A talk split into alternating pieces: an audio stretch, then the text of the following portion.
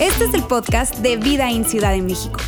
Nos alegra poder acompañarte durante los siguientes minutos con un contenido relevante, útil y práctico.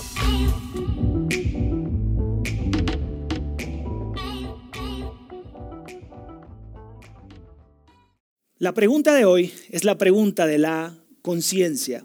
Y esta es la pregunta que quiero que puedas llevarte y a través de ella vamos a estar desarrollando el tema. ¿Hay alguna tensión que merece mi atención? ¿Hay alguna tensión internamente en nuestra conciencia que merece mi atención, tu atención? No sé si te ha pasado, pero cuando tú estás a punto de tomar cierta decisión, a pesar de que es legal, a pesar de que es posible, a pesar de que, entre comillas, no vas a dañar a nadie y vas a tomar esa decisión, tú dices, ay, pero como que, como que, ah, como que tengo cargadito el pecho. Es gripa, amigo. No, no, no, es que no sé, no me siento bien. Pero, pero si está todo bien y la gente a tu, a tu alrededor dice, hey, está bien, dale hacia adelante. Pero tú dices, no, no, no está del todo bien. Es quizás un desasosiego, quizás es una intuición, quizás una, no sé cómo le puedas llamar, una corazonada. Probablemente si eres de esta generación de acá, es la punzada de Spider-Man. Esa punzada, y yo creo, ¿verdad? No sé cómo le llamas tú a eso. Muchas personas le llaman momento del foco rojo se enciende el foco rojo como el de el, semáforo, ¿ok? Vas y foco rojo, detente, piénsalo. Hay algo, si te pasas algo malo puede suceder, quizás es el momento de repensar y tomar otra ruta. Es el momento del foco rojo. Ahora, esto me hizo acordar cuando yo era joven, quizás como algunos de ustedes, ¿verdad? Adolescente y en mi interacción con mi mamá, yo, hablaba con ella y le pedía obviamente permiso, ¿verdad? Para ir a una fiesta, para ir con ciertos amigos. Eh, yo, no sé si eso cambió, ¿verdad? Y ahora sus papás le dicen a ustedes siempre que sí, no sé, pero nuestro tiempo era así, ¿verdad? Entonces uno iba a pedir permiso para ir a, cierta, cierto lugar, a una fiesta X. Y recuerdo que mi mamá me decía, mm, no, no siento paz, mijo, no vas. Y yo, ¿y cómo es eso? Ya va, mamá, pero ¿cómo? Ya va. Y, y normalmente tú y yo, ¿qué hacíamos? ¿Por qué no? ¿Sí o no? Decíamos, ¿por qué no? ¿Y cuál es la respuesta de tu mamá? ¿Cuál es la respuesta de mi mamá? A ver si alguien me ayuda. ¿Por qué no? Y punto. Eso no se discute, mijo. Y era como que, ah, claro, mamá, ya, me quedo tranquilo, está bien. Sí, sí, tienes toda la razón. No, tú como joven, ¿verdad? Ilusionado, entusiasta, ingenuo, ¿verdad? Dices, pero ¿por qué, ama? ¿Por qué, ama? Yo quiero ir a la fiesta. Y ella me decía, mi hijo, usted no va. Mamá, ¿por qué si va todo el salón? Usted no es todo el salón, usted es mi hijo, sobre mi cadáver. De aquí no sale nadie. Y yo decía, chivo, mamá, me voy a amargar. Amárguese y después se endulza. Esa era mi madre. No sabía cómo explicar eso, pero simplemente era un no. Y yo me iba a mi cuarto, ya sabes, enojado, tomaba mi, voy a hacer ayuno forzoso, voy a hacer huelga de hambre. Duraba 30 minutos, bajaba luego otra vez a la cocina, ¿verdad? Enojado yo. Pero yo quiero ser sincero contigo. Muchas veces, gracias a sus nos, yo no estuve en, en un ambiente de peligro que hubiese estado si me hubiese dicho que sí. Gracias a sus nos, no, estuve metido en un problema que muy probablemente si me hubiese dicho un sí, me hubiese metido en grandes problemas. Quizás tú hoy en día le dices, es como la bola de cristal que mamá tiene en el cuarto y la consulta. A mi hijo, tú me estás mintiendo. Es eso, ¿verdad? Repito, es mi experiencia, no sé si es la tuya, no sé si tienes papá, mamá que dicen sí, no, o siempre dicen que sí, ¿verdad? Pero tú estarás de acuerdo conmigo. Quizás lo dices de otra manera, pero siempre y eventualmente hay algo, no siempre, eventualmente hay algo dentro de nosotros no sabemos qué, cómo explicarlo ni cómo decirlo. Es como, no me da buena espina ese chico, esa chica. No, no, no me siento bien saliendo con él o con ella. Yo quiero decirte, amigo, si eso sucede, tómate una pausa y préstale atención a la atención. Presta la atención a la atención. Amigos, no la ignores, no le des así una pasadita, no la rechaces. Tómate una pausa y préstale atención a la tensión. Y quizás tengo aquí chicos y chicas, hombres y mujeres pensantes, ¿verdad? Y, y dicen, ¿sabes qué, Ulises? Yo no soy nada emocional. Yo cuando decido, decido, bueno, hay un dicho venezolano, pero creo que aquí no se puede entender bien, entonces mejor digo otra cosa. Pero, pero yo, no, yo, yo, no, yo no doy un paso hacia adelante si no veo hechos, si no tengo los resultados, si no tengo los elementos necesarios frente a mí, en mis manos. Yo, yo no soy nada emocional. Déjame decirte esto. Los expertos en el estudio del cerebro y de su funcionamiento dicen que regularmente cuando algo se enciende, cuando ese foco rojo se enciende en tu mente, es, es, esa, ese es el, el, cerebro y ese sistema diciéndote, hey, detente y préstale atención a esa atención. Préstale atención a esa corazonada, porque amigos no es algo emocional, es algo que también tú y yo lo vivimos y que podemos prestar atención y tomar mejores decisiones a nuestro, nuestro día a día. Ahora, cuando ¿Qué sucede cuando tú y yo tenemos un plan, tenemos una relación, tenemos algo que vamos a decidir frente a nosotros y decimos, mira, todo está en blanco y negro, todo se ve súper bien, es un proyecto exitoso, ¿verdad? Y, no tengo nada, no hay ninguna corazonada, no hay ningún eh, presentimiento, yo me siento súper bien, voy, hacia adelante, pero se acerca esa hermana mayor, ese hermano mayor, se acerca tu mamá o tu papá, se acerca tu... Eh, socio y te dice, mm, eso suena muy bien, pero como que no es legal, ¿no? Mira, ese plan suena muy bien, pero, pero ¿qué dirán tus papás si supieran acerca de esa decisión? E-, ese plan suena muy bien, pero ¿tu jefe sabe que vas a decidir eso? Ese plan suena muy bien, pero ¿está dentro de tu contrato? Ese plan suena muy bien, pero como que no estás viendo este otro lado de esa decisión que vas a tomar. Y lo que sucede detrás de ese pero y cada pero que te dicen es tensión, tensión, tensión. Y finalmente origina una tensión en tu relación y en mi relación. ¿Te ha pasado que hay alguien que hace planes y lo hace como escondido? Dice, no, porque se me ceba. No, porque es que si alguien dice después, ay, no, no se me da. Y es como que no quiero escuchar si si hay algo por ahí que debo estar viendo y no estoy viendo. Mejor lo tengo aquí. ¿Sí se, entendió, eso del, SEBA o no? Ok, eso espero. Hay una comunidad muy internacional acá. ¿Sabes por qué? ¿Cuál es la razón de, que haya una tensión en esa relación? De esa persona que se acerca a decirte, pero ve esto, pero tal vez tal cosa. Es lo siguiente, nuestra tendencia es evitar la verdad, despreciando a quien dice la verdad. Tú y yo lo primero que hacemos es, como nos incomoda, como nos está echando para atrás el plan, como que nos está poniendo un estorbo ahí, como tú dices, ching, ¿por qué? Lo primero que hacemos es que atacamos a esa persona. Y, la validez que puede tener y el éxito que tiene o no, y empezamos a decir, ¿y él qué sabe? Y mamá, ¿qué sabe si esto es otra generación? Estos es otros tiempos, ¿verdad? Mi hijo de 12 años ya me lo dice. Papá, estos son otros tiempos. Y yo, a la torre, ¿y este qué le pasa? Y, ¿Y esta qué vas a ver? Si ni siquiera, ni siquiera ha vivido lo que yo viví. No sabe qué es lo que estar solo, vivir un, un divorcio, vivir este proceso. No sabe lo que es. Ni, ni una empresa tiene y me viene a decir eso. No, no, no. Yo quiero decirte, amigos, si algo te molesta, deje que deja que te moleste. Si algo te molesta, si te está molestando ese argumento, eso que te están diciendo esas personas a tu alrededor, deja que te moleste y que te moleste lo suficiente, lo necesario. Deja que eso crezca para que no tomes una, decisión y luego te arrepientas. Deja que, esto, que eso te moleste una y otra vez hasta que esa molestia se vaya o hasta que tú tomes probablemente un rumbo diferente al que pensabas tomar. Amigos, préstale atención a la tensión. Y hoy quiero hablarles de el rey David. Quiero que tú y yo entremos rápidamente a la historia del rey David. Probablemente has escuchado acerca de ello. No tienes que ser un seguidor de Jesús para haber escuchado las proezas y, voy a hablar algunas de ellas, ¿verdad?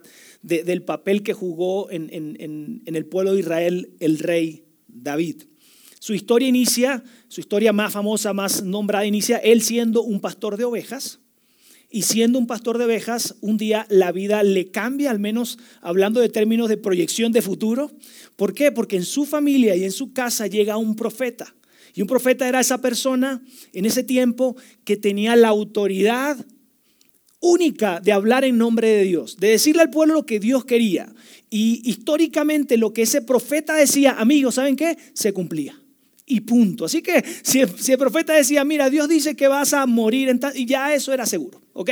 Era totalmente seguro. Así que el profeta era la persona que Dios usaba también para nombrar a los siguientes reyes. Y decía, mira, tú vas a ser el rey, el siguiente rey.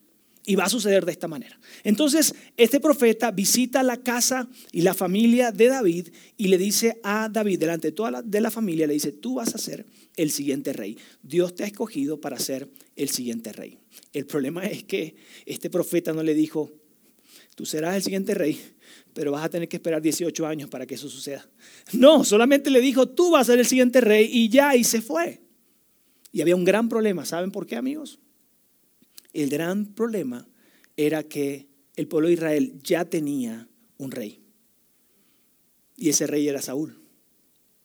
Por lo tanto, ese era el gran problema. Era una pequeña ahí eh, obstáculo que había en medio. Había un rey con su propio ejército y todo lo que tú te puedes imaginar. Ahora, en esos 18 años sucede algo que muy probablemente tú has escuchado, has visto en una película, en alguna serie, y es que David se enfrenta al gigante Goliat. Goliat era parte de un ejército filisteo que tenía sitiado o tenía en, en jaque al pueblo de Israel y, de hecho este gigante se estaba burlando del, ejército, del pueblo, incluso del Dios en el cual Israel creía. Y David da un paso al frente y se enfrenta a Goliat, lo vence y desde ese entonces su vida cambió de manera pública. ¿Por qué? Porque fue visto como el héroe de la nación. Fue un hombre famoso, de hecho eventualmente se crearon canciones. ¿Te podrás imaginar eso? El rey asomándose por la ventana y escuchando, no, no reggaetón, no, escuchando canciones de David. David mató no sé qué, papá, es increíble, papá, papá, majestuoso David. O sea, hey, hello. Si tenían que cantar era sobre el rey, no sobre alguien por allí. Por lo tanto, Saúl no tardó en tener celos contra David, y no solo celos, sino intención de matar, porque dijo, hey, si es cierto que ese profeta dijo que él va a ser el siguiente rey y que no va a ser mi hijo, porque lo natural es que quien suceda al trono es el hijo, si tiene hijos, ese rey. Y era Jonatán o Jonatán. Por lo tanto, él dijo, yo tengo que quitar a mi competencia de en medio. Ahorita que tengo un ejército para, para que me ayude en esa tareita, ¿no? Y, y Saúl intentó matarlo, David logra huir de la ciudad, y se va a las afueras de la ciudad y decide vivir fuera de la ciudad para salvar su propia vida. En esa insistencia de Saúl de quitar de en medio ese, ese estorbo, esa probabilidad de que terminara siendo quitado él del reinado y David fuera a tomar el trono, estaba buscando señales para saber dónde estaba David y le llega una información de la ubicación de David. Saúl lo que hace es que arma un ejército para nada pequeño. Yo no sé si era que le tenía miedo o, está, le tenía miedo, le tenía mucha rabia, mucho enojo, no sé, pero arma un ejército de tres mil hombres para matar uno, para buscar a David. Tres mil hombres y se mete, ¿verdad? Ahí en, el desierto, en las montañas y va a buscar a David con esa ubicación probable que le dieron. Y cuando él está incursionando con sus tres mil hombres, adivinen qué si dicen que, les digo. Si no, ok, por acá, por acá está bien. Les voy a decir a ustedes. Saúl, la naturaleza lo llamó y él tenía ganas de ir al baño. No me lo van a creer, pero es cierto. El texto bíblico, yo los, yo los invito a que lo lean. Es, es la única parte en la, en la, Biblia, en esos libros, que se habla de que alguien tiene ganas de ir al baño y, y hacer del dos. ¿Ok? Entonces, el, rey tiene ganas y dice, estoy acá. Hey, ¿qué onda? Paren los tres mil Hombres, por favor. ¿Qué pasó, Rey? ¿Te sientes mal? No, necesito ir al baño. ¿A poco ustedes no van? Pues tengo, yo tengo, pues sí. Ok, Rey, tranquilo, está bien. Nadie discutía eso. Frente a él hay una cueva y dice, este, eh, aquí me voy a meter, obviamente, a tener privacidad y ahí voy a hacer de el dos. entra allí, se prepara, ya no voy a caer en más detalles, ¿verdad? Pero él se prepara y se remueve su túnica y se mete en la cueva. Pero quiero ir momentos atrás antes de que Saúl llegara ahí. Antes de que Saúl llegara a ese territorio y se, se metiera en esa cueva, del otro lado de la historia estaba David con sus hombres, que ya tenía su propio ejército, aproximadamente 300 hombres, ¿verdad? Que también eran exiliados y estaban ahí, tenían problemas, pero ella era su ejército. Y David le dice, hey, me están anunciando que Saúl está muy cerca, viene con tres mil, tres mil hombres, jamás vamos a poder con ellos, así que vamos a dividirnos y nos escondemos en cuevas. Y adivinen qué pasó. ¡Ah, sí! Sí, sí, sí. E, e, eso es, los astros se alinearon, ¿verdad? O sea, hubo una vaina cósmica ahí, pero sí, es cierto, David, momentos antes había entrado a esa cueva con su puñado de hombres, poquitos hombres, a esconderse ahí de Saúl. Estaban hasta el fondo de la cueva. Entonces David, perdón, este Saúl entra, ¿verdad? Y se pone mirando a la, a la boca de la cueva para que nadie entre, se acomoda, ya ustedes saben, y le da la espalda a David. Amigos, David está totalmente vulnerable.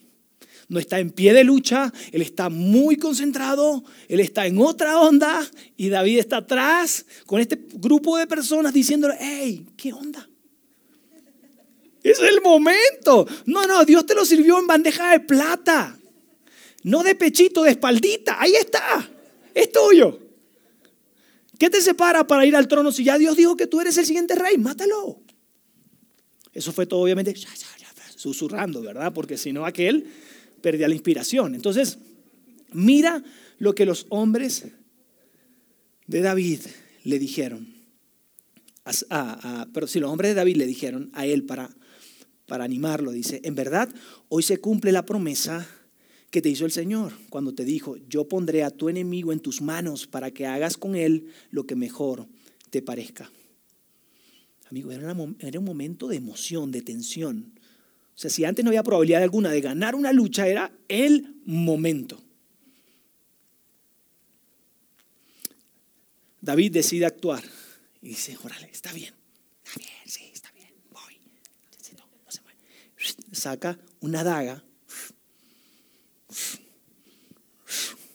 Aquel está inspirado. La intención era cortarle el cuello.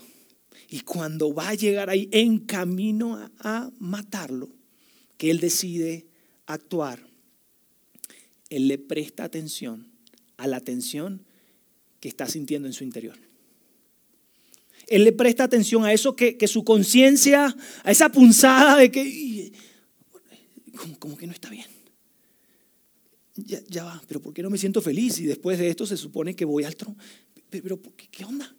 Eh, había un algo en su interior que no tenía ni tiempo ni, ni palabras para describir. Y en algún momento, para David, en camino a matar a Saúl, todo toma sentido. Todo toma sentido. Y dice, pero, pero esto está mal. Esto está mal porque, porque no estamos en pie de lucha, no hay una guerra, de hecho, esto es un asesinato y por la espalda. No está bien esto. No, no, está bien esto que estoy haciendo. Y por un momento decide no cortarle el cuello, sino que le corta un pedazo de la tela de su vestido, de su ropa, y se regresa al fondo de la cueva. Los hombres de David lo miran así como que nos debes una explicación. ¿Qué onda? O sea, ¿tú estás loco qué? Cállate. Los hombres de David veían algo frente a sus ojos tan evidente. Ellos decían, es tan normal, mira, mata al rey, conviértete en rey. O sea, no, es, lógica. Está sencillo esta papita. Mata al rey, te conviertes en rey si tú eres el siguiente. Y amigos, esa es una de las razones por qué tú y yo tomamos decisiones y luego tenemos grandes arrepentimientos. ¿Sabes cuál es la razón? La misma que ellos estaban sintiendo. Y es que eventualmente creemos que podemos predecir el futuro. Probablemente estamos viendo ciertas decisiones. Ah, claro, dos más dos, eso va a suceder porque sucede. Oye, y, los porcentajes y los riesgos, eso no va a pasar, eso va, eso va a jalar. Eso va a funcionar. Y luego vivimos con grandes arrepentimientos. Creemos que podemos predecir el futuro, incluso controlar los resultados. Es algo así como que sí, sí, hombre, sí, sí la armo, sí llego. Viernes, 5 de la tarde, Ciudad de México, sí me hago 15 minutos. Mira, agarro todos los semáforos en verde, eh, la gente no, no está como los viernes normalmente y llego. y te dices, va a llegar. Y ya, además yo manejo muy rápido.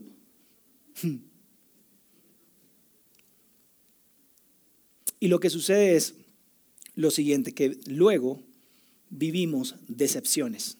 Y quiero hacerte esta pregunta. ¿Alguna vez te has decepcionado? ¿Te has decepcionado alguna vez? ¿Sabes qué es, qué es eso? El que suceda algo que tú no habías calculado. Que tú pensaste que iba a suceder algo y luego sucede algo totalmente diferente. Eso es frustración, decepción. Por eso tú y yo, amigos, detente, préstale atención a tu tensión. Quiero volver a la historia de David, ¿ok? Me encanta pensar que mientras que David iba caminando a decidir matar o no a Saúl, él dijo, ¿qué historia quiero contar? ¿Qué historia quiero contar? Yo imagino a Saúl, perdón, a David con su gran imaginación, ¿verdad? En ese momento, diciendo algo así como que, me imagino a mis hijos y a mis nietos alrededor de mí y algún nieto diciéndome, abuelo, cuéntame cómo llegaste al trono. ¿Cómo fue que mataste al rey por la espalda mientras que estaba haciendo del 2? Qué valiente eres, abuelo. Por supuesto que no era una historia que David quería contar. Amigos, David, a David le remordió la conciencia. Y él hizo lo que, lo que muchas veces nos cuesta un montón hacer. Él hizo lo que pocos hacen regularmente. Fue prestarle atención a su conciencia y cambiar el rumbo de la decisión que estaba a punto de tomar. Y como te dije, en vez de matar a Saúl, solo le corta un trozo de su falda o de su vestimenta. Y mira lo que David le responde a estos hombres que están a su alrededor enojados, ¿verdad? Preguntándole el por qué. Mira lo que él le respondió. Que el Señor me libre de, hacer, de hacerle al rey lo que ustedes sugieren. No puedo alzar la mano contra él porque es él ungido del Señor. Quiere decir, él fue alguien nombrado por Dios. En pocas palabras, e, e, él no quería ir en contra de la voluntad de Dios. Él todavía era rey, estaba investido con su, eh, con su poder y su autoridad. Y algunos de ellos dijeron, ok, no lo mates tú, deja que nosotros lo hagamos. y ya, no pasa nada. Mira lo que sigue contando la historia. De este modo, David contuvo a sus hombres y no les permitió que atacaran a Saúl. No solo decidió no hacerlo, sino que contuvo a ellos. Ahí a punta de susurros, no lo hagas que no, ¿verdad? Ahí hablando. Pero una vez que éste salió de la cueva para proseguir su camino, y aquí quiero seguir contándote qué sucedió de manera quizás un poco más rápida, Saúl sale, se prepara para seguir eh, cazando a David y cuando ya está preparándose con sus tres mil hombres, sale alguien de la cueva y todos escuchan, Saúl, Saúl. Imagínate tres mil cabezas. No puede ser el hombre que estamos cazando. O sea, fue así como que no, o sea, fue una aparición así increíble. Amigos, David se estaba convirtiendo en el héroe de su propia historia. Porque David allí, en una conversación con Saúl, le dice, hey, te tuve en mis manos, pude haberte matado y no lo hice. Ah, chis, no te creo. No, no, para nada. ¿Sí? Revisa tu vestido, revisa tu túnica. Decidí cortarte este pedazo. No puede ser.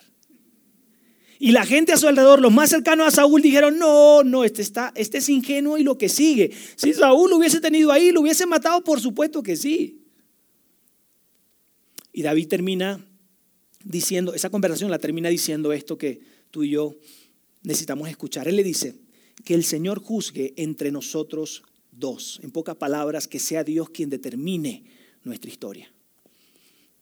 Yo no quiero jugar a ser Dios, yo no quiero ni siquiera acercarme a actuar como tú lo harías, Saúl. Yo prefiero poner esto en las manos de Dios. Y lo que sucedió fue que David humilló a Saúl, no con su gran valentía y destreza en la guerra. Saúl fue humillado por David por su gran humildad. por su gran humildad, por su gran corazón. Finalmente Saúl, al ver esto, no sé, se le cayó la cara probablemente de vergüenza de que David era un mejor hombre que él, y le dice, ¿sabes qué? Nos vemos después, ¿sí? Voy a regresar. Nos vamos. O sea, ¿qué, qué palabra puedo decir, no? Frente a lo que tenía. Y además que en esa conversación todos estaban escuchando. Saúl se regresa a su ciudad. Y amigos, meses después, en una batalla con los filisteos, Saúl es herido de muerte. Meses después, meses después, en batallas que sucedían, en una batalla contra los filisteos, Saúl es herido de muerte. Y yo quiero rápidamente, para que tengas una idea, estaba un, arquero de los filisteos detrás, ¿verdad? De todo ese ejército y agarró y a la nada, ¿sabes? lanza una flecha la flecha encuentra lugar entre todos los, eh, eh, todos los que pertenecen al ejército de Israel y encuentra lugar y encuentra un espacio y además encuentra esa flecha, encuentra un espacio en su vestimenta, en su protección y termina hiriéndolo de muerte. Mientras que el ejército de Israel perdía la batalla, todo el pueblo nombraba y gritaba a David como rey. Posicionaba a David como rey. Y quizás en ese momento David hubiese dicho algo así como que, chin, pero si me hubiese dicho Dios en ese momento en la cueva, ¿verdad? Que, que, que, en mi historia que se va a contar dos mil años después, siete capítulos después, de hecho, si tú vas leyendo esa, esa historia, siete capítulos después, tú, ibas a matar a Saúl, me, hubiese dicho eso y en la cueva no hubiese, no hubiese ni batallado con la decisión. Hubiese sido mucho más simple la decisión. Y no solamente dejarme llevar o poner la atención a esa intuición, a ese presentimiento, a esa punzada, ¿verdad? Sino que era, si tú me hubieses adelantado un poco la película, yo hubiese tomado la mejor decisión fácilmente. Yo quiero decirte algo, amigos, así no funciona la vida. Tú y yo lo sabemos. ¿Cuántas veces hemos dicho, ay, si yo hubiese sabido, si yo hubiese esperado tantito, es que, ¿por qué no se me ocurrió? Amigos, debes hacerte esta pregunta frente a cada decisión. ¿Hay alguna atención que merece mi atención? Porque créeme, no vas a tener un adelanto de la película. No vas a tener un spoiler para saber si ese es el chico o es la chica. No vas a tener el spoiler para saber si esa es la fiesta, el lugar donde debes ir. No vas a tener el spoiler para saber si es esa sociedad que vas a hacer mercantil con algún amigo, algún conocido, si lo debes hacer o no. No funciona así la vida. De hecho, quiero comentarles algo que nos sucedió a nosotros hace dos años aquí en Ciudad de México. Llegamos el primer año, nos quedamos en un DEPA, rentamos en un lugar así como que, bueno, aquí para después conocer la zona. Así que desde que llegamos dijimos en el siguiente año tomamos la decisión y nos movemos a un lugar mejor, más amplio para nuestros niños y todo esto, ¿no? Y, una mejor decisión. Y, nos quedamos allí y durante meses, quizás fueron cuatro meses, mi esposa buscando, ya sabes, mejores opciones, nosotros visitando, recorriendo ciertas zonas. Y por último encontramos la oportunidad. Cuando digo la oportunidad es porque no habían más. Era la oportunidad, ¿ok? Entonces llegamos al momento de la firma. Eh, nosotros entregábamos el departamento el lunes y habíamos hecho todos los trámites para entregar el departamento donde estábamos y el viernes era la firma. Ya la mudanza estaba negociada, todo listo para hacerles más o menos lo que, lo que había tratado o lo que había eh, hecho mi esposa de trabajo era, tenía todas las cajas en la sala. ¿Ustedes saben qué es eso? ¿Verdad?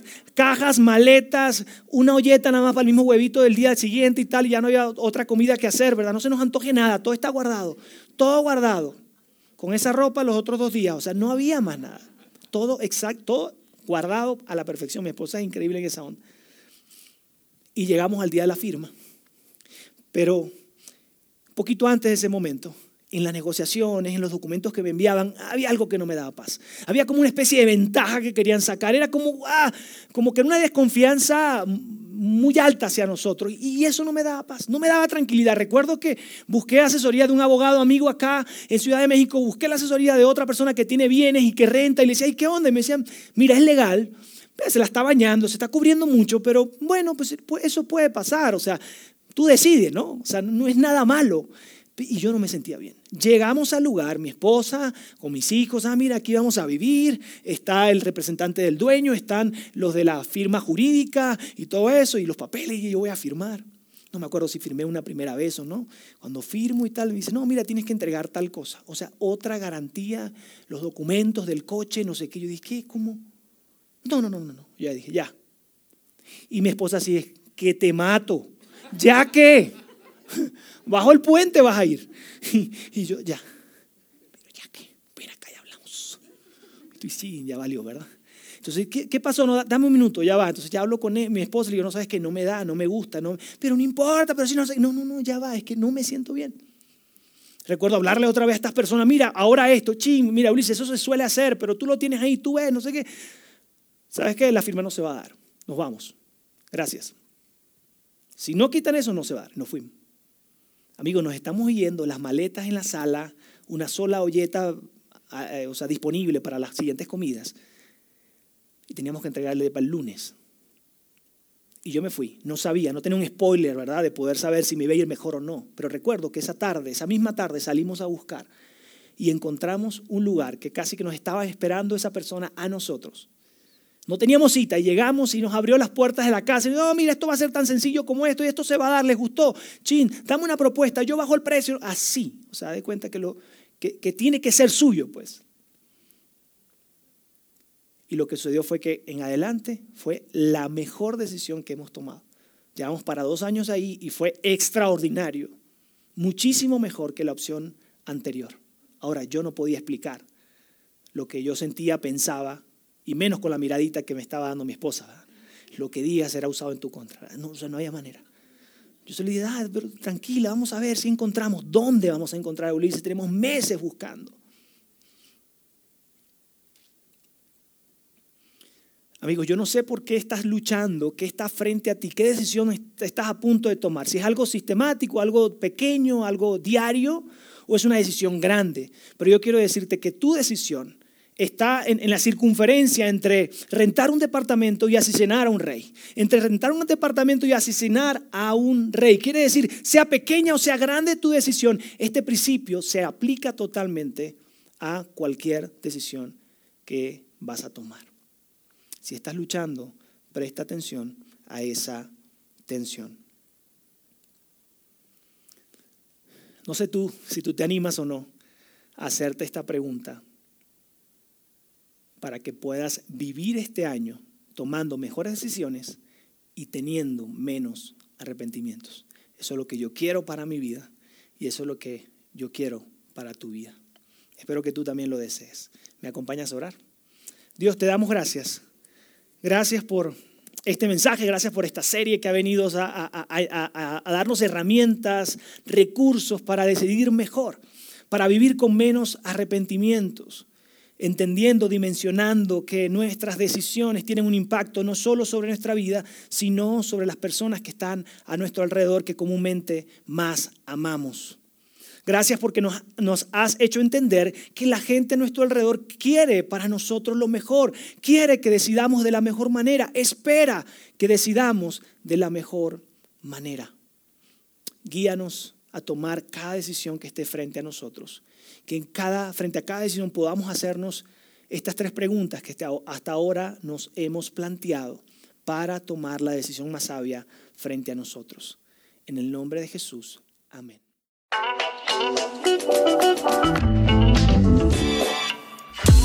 Sigue conectado a los contenidos de Vida en Ciudad de México a través de nuestro sitio web y de las redes sociales. Muy pronto estaremos de vuelta con un nuevo episodio.